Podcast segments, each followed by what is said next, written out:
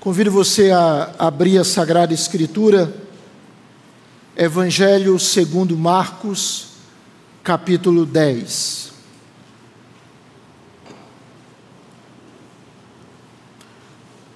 Nós iremos ler o finalzinho desse capítulo, do verso 46 ao 52.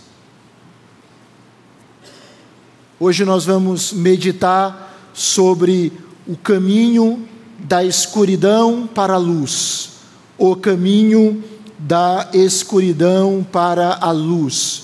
Marcos 10, de 46 a 52. E foram para Jericó.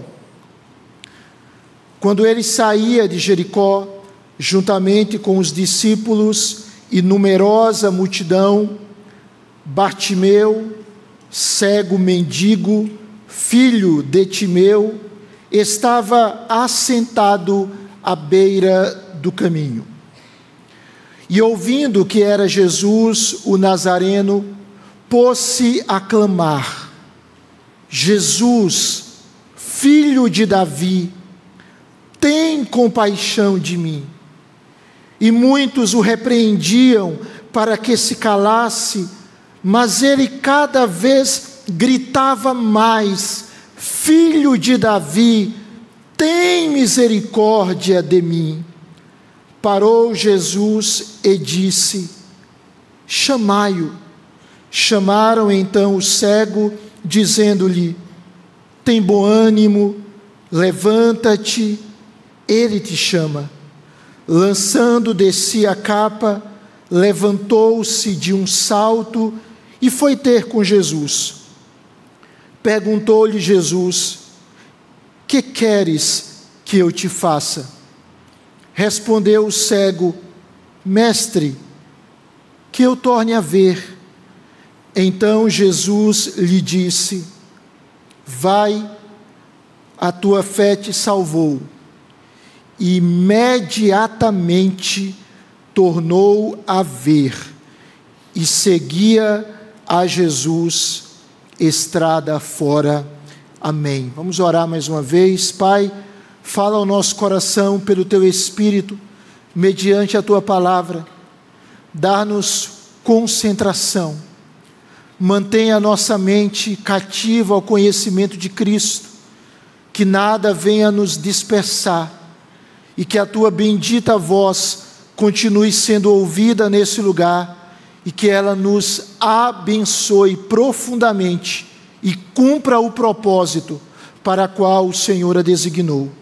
Ó Deus, derrama o teu poder sobre o teu povo e alimenta-nos com a palavra da verdade, em nome de Jesus. Amém e amém. Irmãos, o nosso Deus ele transforma o caos em ordem. O nosso Deus transforma a bagunça em ordem. Gênesis capítulo 1, versículo 3, retrata o seguinte sobre a criação do mundo: Disse Deus: haja luz, e houve luz. Conforme Gênesis capítulo 1, versículo 2, o mundo, neste mundo havia trevas, trevas sobre a face do abismo. E o que é que Deus fez? Deus chamou a luz à existência. Deus convocou a luz com o seu poder, e a luz de Deus dissipou as trevas. A Bíblia nos mostra que o pecado trouxe para o mundo escuridão espiritual, trevas. Isso retrata caos, isso revela desordem o pecado gerou uma escuridão no mundo, uma alienação espiritual, uma desconexão de Deus. E o que é que Deus fez? O mesmo Deus que na criação disse: haja luz, e houve luz, ele enviou o seu filho, o seu filho unigênito, Jesus Cristo. E o que Jesus Cristo fez, e o que ele tem feito na história através do seu espírito, ele dissipa, ele destrói as trevas espirituais. O apóstolo João, em João capítulo 1, versos 4 e 5, testemunha o seguinte sobre Jesus: a vida estava nele, e a vida era a luz dos homens. A luz resplandece nas trevas, e as trevas não prevaleceram contra ela. Jesus está nesse mundo e ele começa o seu ministério. E para onde ele vai? Ele vai para uma região de densa escuridão espiritual. Ele vai para a Galileia dos gentios. E ali acontece algo que Isaías, o profeta Isaías, proclama e Mateus cita o cumprimento da profecia de Isaías sobre o ministério de Jesus. E em Mateus capítulo 4, verso 16, descrevendo o impacto de Jesus naquela região de trevas, Mateus diz ou cita o seguinte: O povo que jazia em trevas viu grande luz, e aos que viviam na região e sombra da morte, resplandeceu-lhes a luz. Louvado seja o Senhor. Irmãos, nós lemos um texto que está no Evangelho de Marcos. O Evangelho de Marcos é o mais curto de todos os evangelhos. Ele foi escrito para romanos. E os romanos, eles estavam muito interessados em poder. É importante lembrarmos que no contexto do primeiro século, Roma dominava o mundo politicamente. E Marcos, então, ele procura descrever Jesus como um servo, conforme Isaías capítulo 42, que nós lemos no início da reunião, e um servo trabalhador e poderoso. Marcos, então, ele dá menos ênfase aos discursos de Jesus. E ele apresenta constantemente Jesus agindo, como num filme em que as cenas elas transcorrem e elas mudam rapidamente. Marcos descreve Jesus como um servo, um servo trabalhador e um servo poderoso, um servo que faz milagres, um servo que acalma a tempestade, um servo que expulsa demônios, um servo ou o servo que cura enfermos. E o texto que nós lemos nos apresenta exatamente isso. A história de um homem que vivia na escuridão não somente em uma escuridão física, mas aquele homem vivia em uma escuridão espiritual. E essa passagem apresenta o caminho desse homem, da escuridão física e espiritual para a luz. E se você olha esse texto, você vai perceber claramente que este caminho coincide com uma experiência, com uma experiência transformadora, resultante de um encontro. Esse homem se encontra com alguém, com Jesus, com aquele que se auto-identificou em João capítulo 14, verso 6, como o caminho, como a verdade, como a vida. Então eu convido você a meditar um pouco nesse texto, sobre o caminho da escuridão para a luz, entendendo que os milagres de Jesus apontavam para a sua identidade, para a sua obra de salvação. E eu quero pensar com você hoje em quatro aspectos. O primeiro aspecto, por favor, olhe aí na sua Bíblia, verso 46, descreve a triste realidade de Bartimeu antes de Cristo. Marcos capítulo 10, verso 46. Convido os irmãos para lerem essa passagem comigo. Vamos lá, irmãos, juntos, por favor. E foram para Jericó. Quando ele saía de Jericó, juntamente com os discípulos e numerosa multidão, Bartimeu, cego mendigo, filho de Timeu, estava sentado à beira do caminho. O texto nos mostra que Jesus e os seus discípulos vão para Jericó. E quando eles estavam saindo daquela cidade, eles são acompanhados de uma numerosa multidão. E quem estava naquele lugar assentado à beira do caminho? Bartimeu. E essa passagem nos mostra a realidade triste daquele homem. Em primeiro lugar, ele morava onde? Em Jericó. Jericó, irmãos, a despeito de ter sido reconstruída por Herodes, havia uma Jericó antiga e uma Jericó recente. Jericó era uma cidade sob maldição.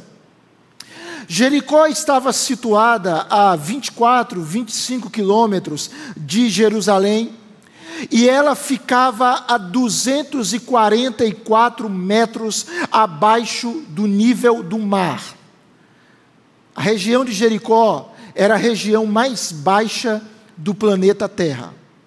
E Jericó foi a maior fortaleza derrubada por Josué e seu exército por ocasião da conquista da terra prometida.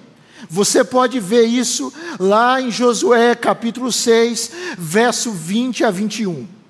E em Josué capítulo 6, verso 26, Josué fez o povo jurar e dizer algo. Olha o que está escrito em Josué 6, 26. Maldito diante do Senhor seja o homem que se levantar e reedificar esta cidade de Jericó. Com a perda do seu primogênito, lhe porá os fundamentos, e à custa do mais novo, as portas. Então, em primeiro lugar, Bartimeu morava em uma cidade sob maldição em uma cidade que vivia em um trágico estágio e estado espiritual.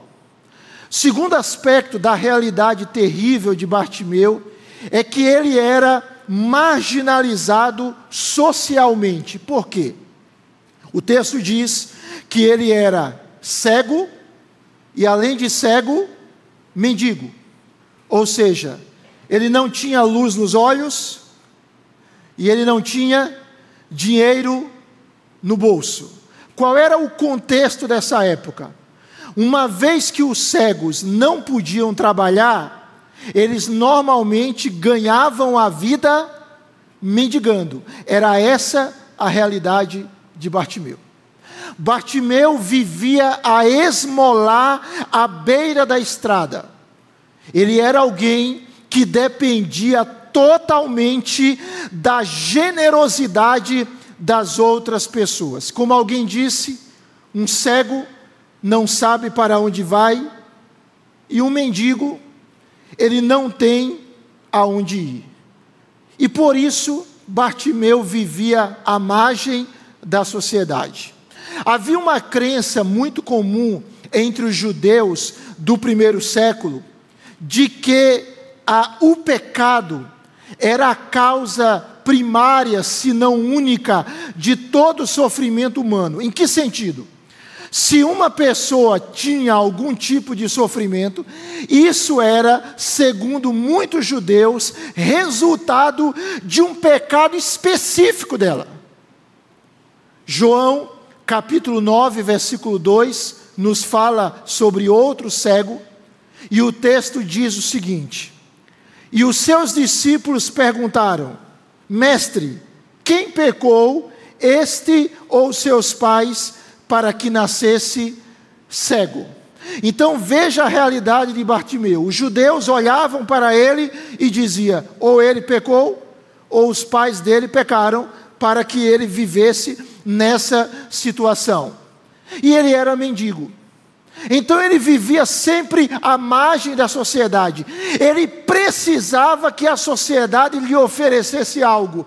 Materialmente, ele não tinha nada para oferecer.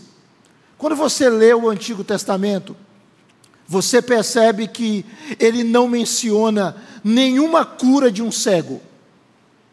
E os judeus acreditavam que o milagre de uma cura de um cego era um sinal de que a era messiânica havia chegado. Isaías capítulo 29, verso 19, mostra claramente isso. Então, acompanhe comigo. Nós temos um homem que vivia numa cidade amaldiçoada, e nós temos um homem marginalizado socialmente por conta do seu estado. Terceiro lugar, Bartimeu não tinha nenhum valor pessoal. Nenhum valor pessoal. Qual era o nome dele? Bartimeu. Não, não era o nome dele. O nome dele era desconhecido. Bartimeu, em aramaico, significa filho de Timeu. Isto é, ele era conhecido pelo nome do pai dele. O nome pessoal do mendigo cego é desconhecido para a multidão. Não é nem mencionado por Marcos. O nome Bartimeu, ele é uma combinação da palavra aramaica bar, que significa filho, e a palavra grega timaeus, que significa respeitado. Então veja, o nome Bartimeu significa filho de alguém respeitado, mas ele não era respeitado, ele não era nem conhecido pelo seu nome. Observe, alguém sem nenhum valor. Quem iria olhar para um homem sem valor para a sociedade? Quem iria olhar? Quem iria olhar para um homem que não contribuía para a prosperidade social, mas apenas usufruía, mesmo que minimamente, dessa prosperidade? Alguém aqui já viveu a experiência de um mendigo lhe pedir algo e de alguma maneira você ficar constrangido, ou ficar embaraçado, ou ficar, será incomodado, ou querer de alguma maneira sair daquela situação. Aqui nós temos um homem que tinha uma realidade triste, uma realidade econômica, uma realidade social, um homem sem autoestima, um homem que não tinha o respeito da sociedade, que vivia sob uma cidade amaldiçoada e um homem longe de Deus. Segundo aspecto que eu quero pensar com você é o encontro de Jesus com Bartimeu. Vá, por favor, para o versículo de número 47, que o texto, após nos mostrar que Jesus, os seus discípulos e numerosa multidão estavam saindo da cidade de Jericó. o texto nos apresenta ah, algo também precioso. Verso 47, por favor, leia comigo. Vamos ler juntos? E ouvindo que era Jesus, o Nazareno, pôs-se a clamar: Jesus, filho de Davi, tem compaixão de mim. De alguma forma, Bartimeu percebe que era Jesus que estava passando ali. E em primeiro lugar, nós percebemos que Bartimeu, ele aproveita a oportunidade. Ele nota a multidão atravessando a sua frente e que Jesus estava no meio daquela multidão. E essas pessoas, elas estavam, elas estavam a caminho de Jerusalém, celebrando a Páscoa. Ah, um judeu acima de 12 anos e que vivia em um raio de pelo menos 25 quilômetros de Jerusalém, ele deveria ir a Jerusalém pelo menos uma vez celebrar a Páscoa. E aqui nós temos uma grande multidão indo celebrar a Páscoa e passando por Jericó. E Bartimeu conclui que o profeta de Nazaré estava entre eles. Jesus estava indo para Jerusalém, passando por aquela aquele posto de fronteira e alfândega que era a cidade de Jericó que era um lugar onde as pessoas faziam abastecimento de provisões e se reuniam em grupos pequenos para se organizar para uma viagem em conjunto a Jerusalém. E Jesus, ele está subindo a Jerusalém para a festa da Páscoa. Note bem, a mais importante festa judaica. E Jesus, por ocasião dessa situação, ele iria para o Calvário. Naquela mesma semana, Jesus seria preso, julgado, condenado e pregado na cruz. Ou seja, era a última vez que Jesus passaria por Jericó. Era a última oportunidade de Bartimeu se encontrar com o Salvador. E ele aproveitou a oportunidade. Alguém já disse, irmãos, que oportunidade tem asas. Se nós não a agarrarmos quando ela passa por nós, nós podemos perdê-la para sempre. E Bartimeu aproveita aquela oportunidade, aquele encontro com o Senhor. E ele busca a única pessoa que podia transformar a sua história, que podia mudar o seu estado de dor. E ele percebe isso ao contrário de muitos religiosos da sua época, que somente viam Jesus como líder, como revolucionário ou como louco. Mas veja que o texto nos mostra que Bartimeu ele se põe a clamar. E ele diz: Jesus, filho de Davi, tem compaixão de mim. Aquele homem, ele percebe a identidade de Jesus. E ele chama o Salvador pelo seu nome mais comum messiânico, filho de Davi. O que, que ele está reconhecendo aqui? Ele está entendendo que Jesus era o Messias que Jesus era o enviado de Deus para salvar e para curar. E ele diz: Jesus, filho de Davi, tem compaixão de mim. Terceiro lugar, esse texto nos mostra as atitudes de Bartimeu no encontro com o Salvador. Bartimeu tem algumas atitudes. Em primeiro lugar, verso de número 47, ele tem algo chamado humildade. Ele diz: Filho de Davi, tem misericórdia de mim. Ele não apela à sua justiça própria, ele não tem. Ele reconhece que não tem direitos, mas ele simplesmente apela a misericórdia de Jesus. Ele diz: Tenha compaixão de mim, Messias.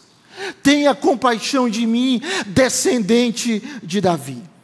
Segundo lugar, Bartimeu tem uma atitude de persistência, de perseverança. Por favor, olha aí na sua Bíblia, verso de número 48. Leia comigo, por favor. Versículo 48, diz o texto: E muitos o repreendiam para que se calasse, mas ele cada vez gritava mais: Filho de Davi, tem misericórdia de mim. Quando Bartimeu começa a dizer, filho de Davi, tem compaixão de mim, a multidão começa a falar, cala a boca.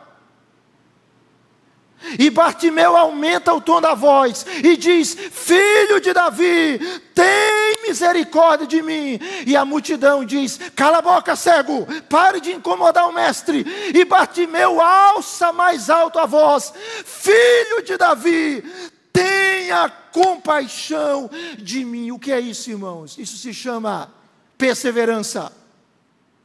Isso se, se, chama superar os obstáculos e as barreiras. Ele clama e ele continua clamando. Ele não se intimida. Mas veja como o nosso Jesus é maravilhoso.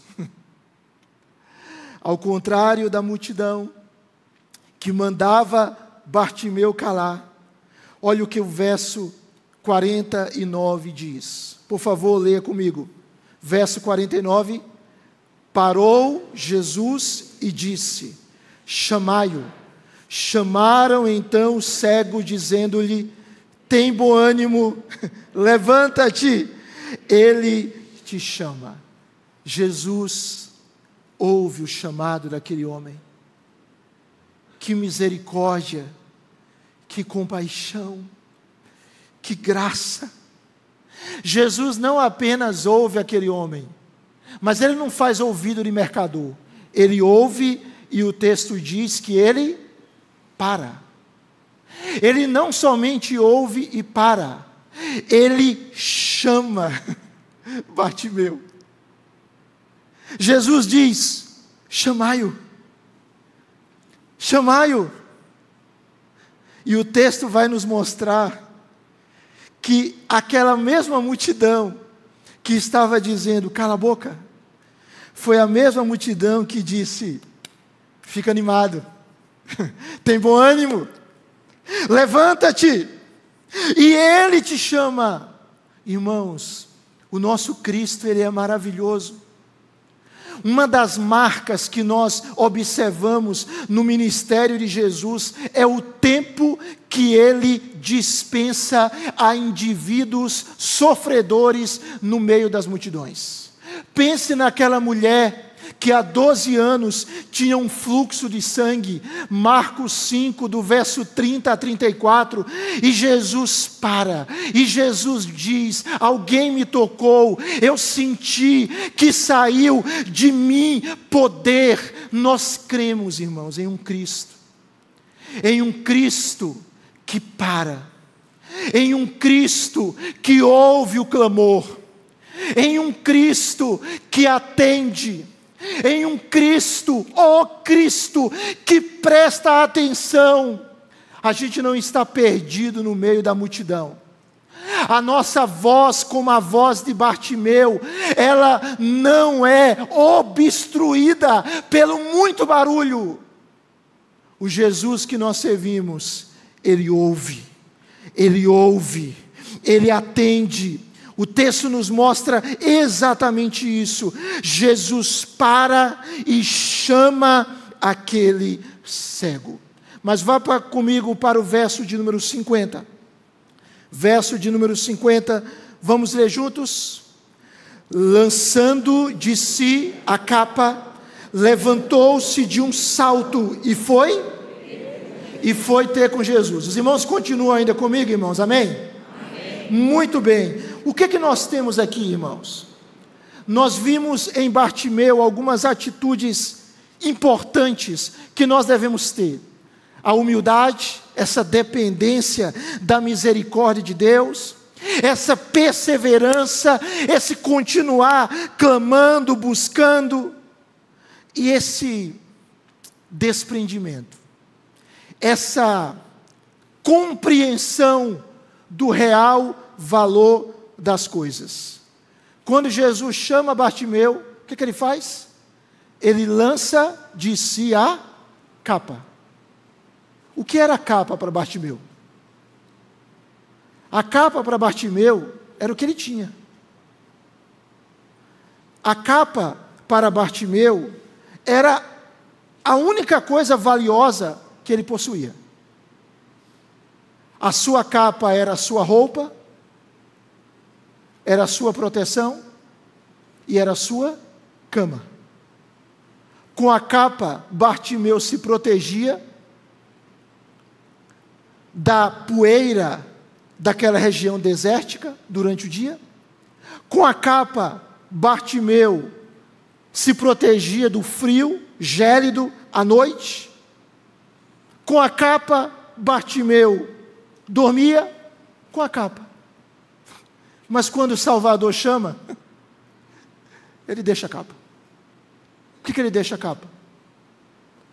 Porque ele diz: há alguém muito mais precioso do que qualquer bem, do que qualquer riqueza, do que qualquer proteção, do que qualquer aparente conforto. E ele simplesmente lança de si a capa. Ele não se importa se ele vai perder a capa, se ele vai ficar sem ela, ele simplesmente faz isso. Ele abandona o que ele tem de mais precioso. Deixa eu fazer um parênteses aqui. Humanamente falando, às vezes algumas pessoas, diante do chamado de Cristo, elas começam a levantar desculpas, elas dizem: Espera, Senhor, deixa eu terminar o que eu estou fazendo.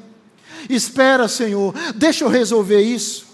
Ó oh, Senhor, aguarda um pouquinho, eu tenho uma pendência, eu tenho uma situação ainda para solucionar, eu tenho um problema ainda para resolver, eu tenho uma causa que eu preciso adequar. Espera um pouquinho, Senhor, daqui a pouco eu vou, amanhã eu vou, na próxima semana eu vou, quem sabe no próximo mês eu atenda o teu chamado. Bartimeu não fez isso.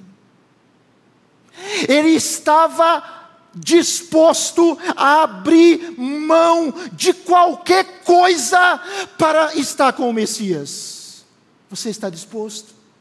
Eu estou disposto de abrir mão de qualquer coisa, mesmo que isso nos seja precioso, para estarmos com o Messias. E o texto diz que Bartimeu levantou-se de um salto. Irmãos, você já viu cego saltar?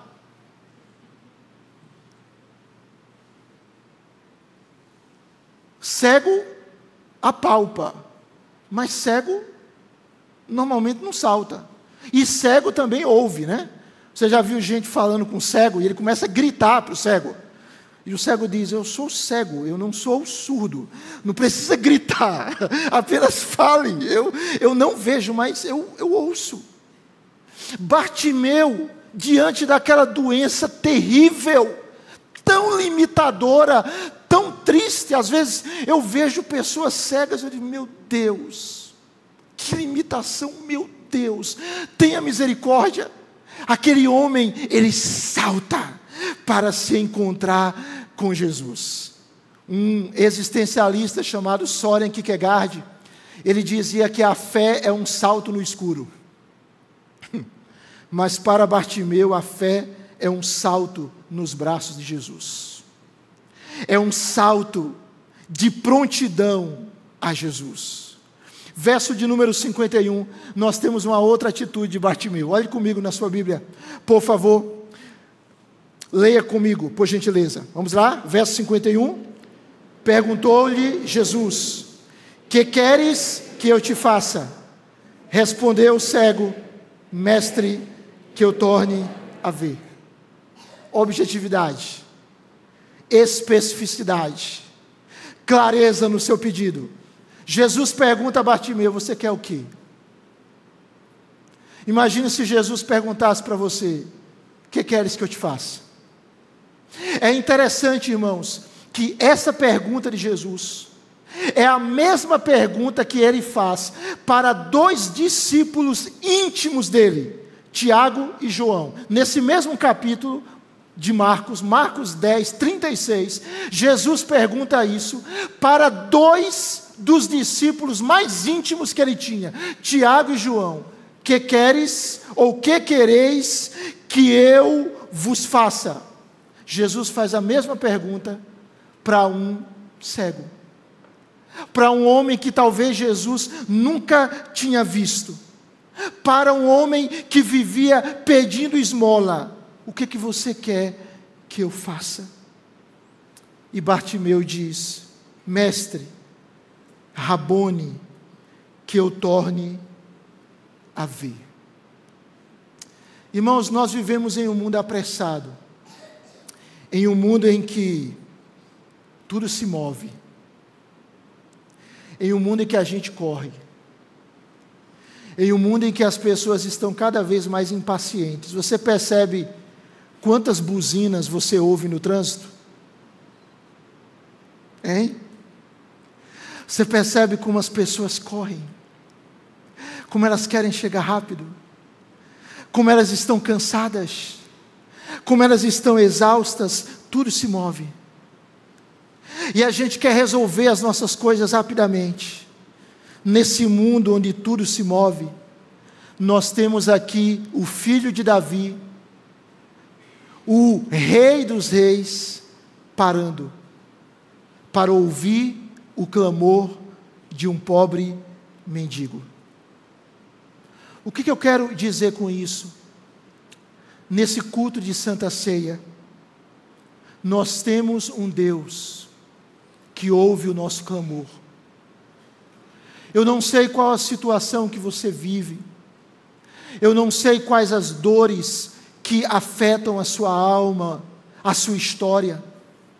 Eu não sei quais as limitações que lhe afligem, mas nós temos um Deus que ouve o Deus que atende, o Deus que responde, o Deus que age, o Deus que não rejeitou Bartimeu, é o Deus que não rejeita aquele que clama a Ele com todo o seu coração. Timothy Keller, ele diz o seguinte: sabemos que Deus nos atenderá quando clamarmos, porque em um dia terrível, ele não respondeu a Jesus quando ele o chamou. As orações de Jesus receberam a rejeição que nós pecadores merecemos, para que nossas orações pudessem ter a recepção que ele merece Louvado seja o Senhor. Os céus não estão fechados, os céus estão abertos. A graça de Deus continua disponível para ouvir o pecador. Você pode dizer amém, meu irmão? A graça de Deus está disponível, irmãos. O mesmo Deus que ouviu Bartimeu é o Deus que ouve a mim, é o Deus que ouve você. Mas em quarto lugar, esse texto nos mostra a maravilhosa graça de Cristo em Bartimeu. A maravilhosa graça de Cristo em Bartimeu. Verso 52. Vamos ler juntos? Então Jesus lhe disse: Vai a tua fé te salvou.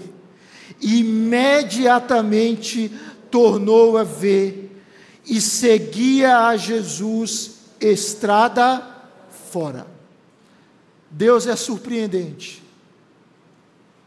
Deus faz mais. Quem diz isso não sou eu, é Paulo. Efésios 3:20. Deus faz infinitamente mais Presta atenção, a gente está caminhando para o final da nossa reflexão. Deus faz infinitamente mais do que pedimos ou pensamos. Infinitamente mais. O que era que Bartimeu esperava?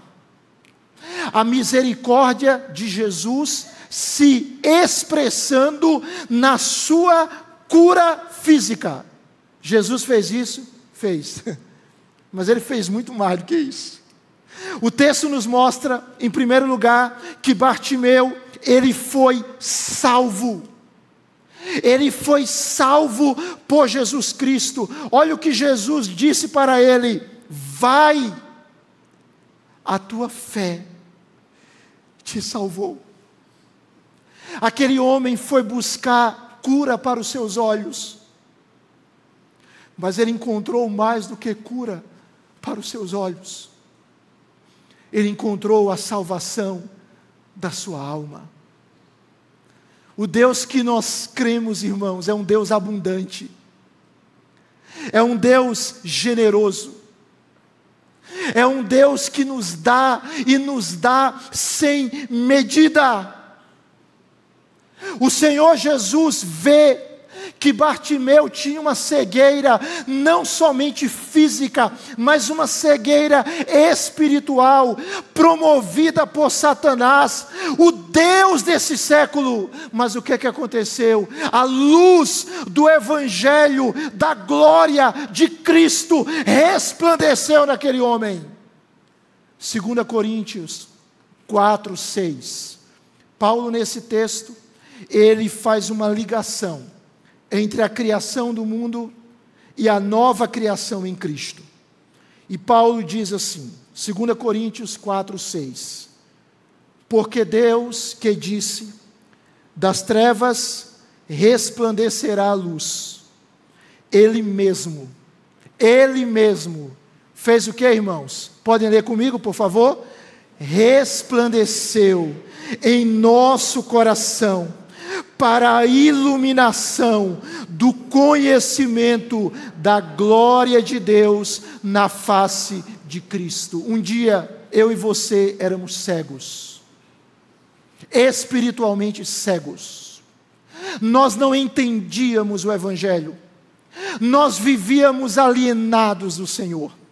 Nós vivíamos em trevas densas espirituais o príncipe deste mundo nos subjugava, porque este mundo jaz no maligno. Mas um dia, a mesma voz que disse: haja luz, e houve luz, lá na criação do mundo, foi a mesma voz, mediante a Sua palavra, pelo Seu Espírito, que falou ao nosso coração, e as trevas, espirituais foram destruídas, e o nosso coração foi iluminado, e a luz do Evangelho entrou, e agora nós podemos conhecer a glória de Deus na face de Cristo.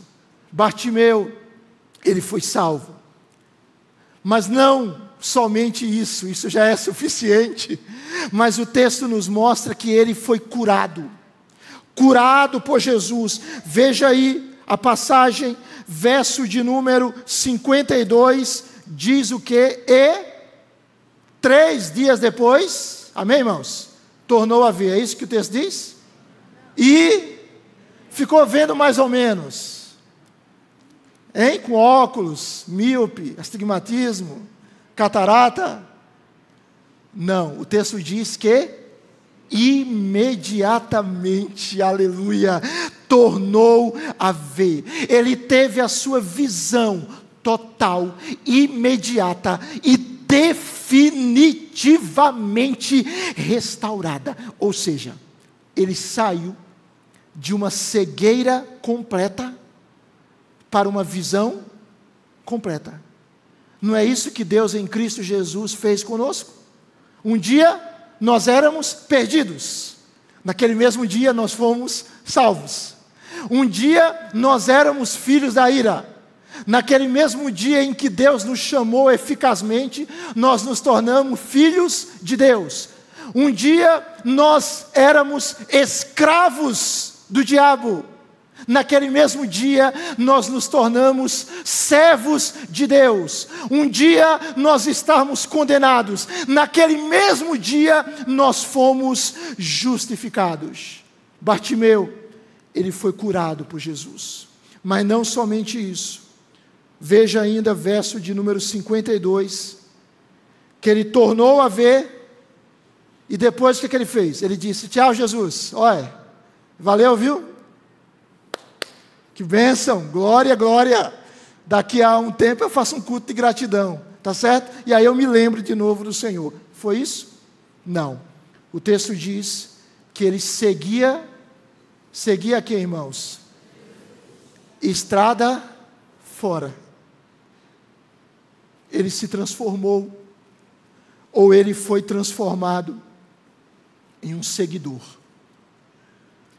em um seguidor de Cristo ele seguia a Jesus, estrada fora. Ele demonstrou gratidão e a prova da conversão. Qual é a prova da conversão? É ser discípulo de Cristo.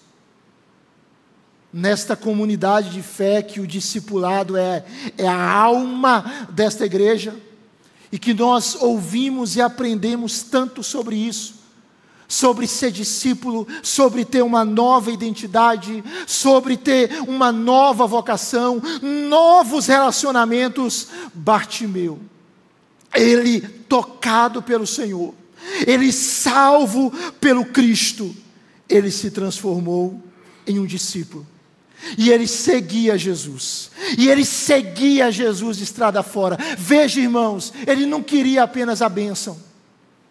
Às vezes há pessoas que querem apenas a bênção, elas querem as dádivas, mas elas não querem o doador das dádivas. Elas querem os benefícios, mas elas não querem Jesus, elas não amam a Jesus, elas amam apenas as bênçãos. Bartimeu ama Jesus. Bartimeu ama ao Senhor e ele o segue. E Hernandes Dias Lopes, de maneira muito interessante, ele comenta o seguinte: ele seguiu a Jesus para onde? Para onde Bartimeu seguiu a Jesus? Para Atenas, a capital da filosofia? Para Roma, a capital do poder político? Não.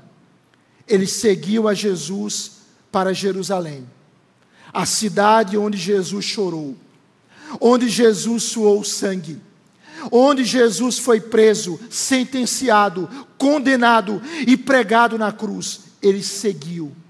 Não uma estrada atapetada, mas um caminho juncado de espinhos. Não o caminho da glória, mas o caminho da cruz. Bartimeu trilhou o caminho do discipulado. Quantos aqui foram libertos pelo Senhor Jesus Cristo? Digam amém. Quem é liberto por Cristo, segue a Cristo. Quem é liberto por Cristo, segue o Salvador Jesus Cristo. Queria terminar. A Bíblia diz que Jesus é aquele que anda no meio dos sete candeeiros de ouro. Está lá em Apocalipse. Os sete candeeiros de ouro é uma descrição da igreja. Nós cremos em um Jesus que está com o seu povo todos os dias até a consumação do século. Nós cremos como reformados, como bíblicos, na absoluta soberania de Deus. Mas nós cremos também na responsabilidade humana. É complicado conciliar as duas doutrinas, mas elas são bíblicas. Jesus está agindo. Jesus está presente. Jesus está operando. Qual a nossa decisão? Segui-lo ou deixá-lo passar? Se há alguém aqui que ainda não segue a Cristo, Jesus está chamando-nos pela Sua palavra. Qual a decisão? Segui-lo ou rejeitá-lo? Amá-lo ou dizer não a Ele?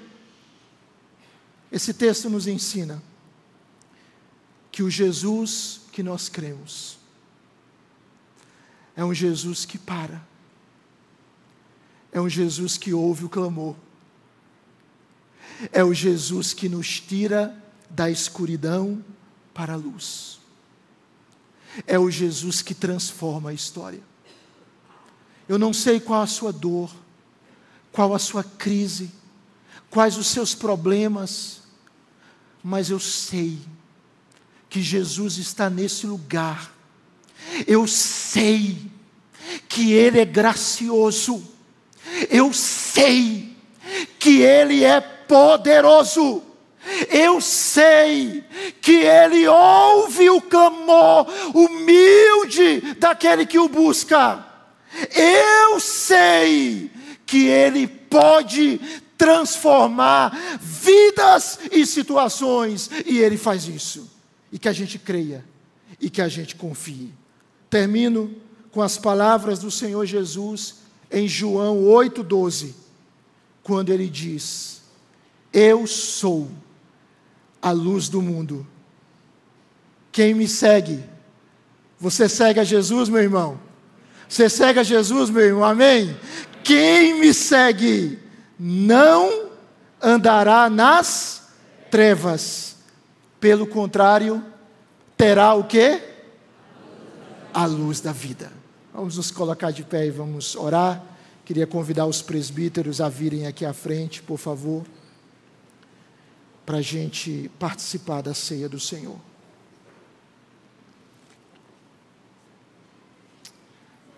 Ó oh Deus, nós queremos te agradecer por esta obra tão tremenda, tão maravilhosa tão sobrenatural do Senhor.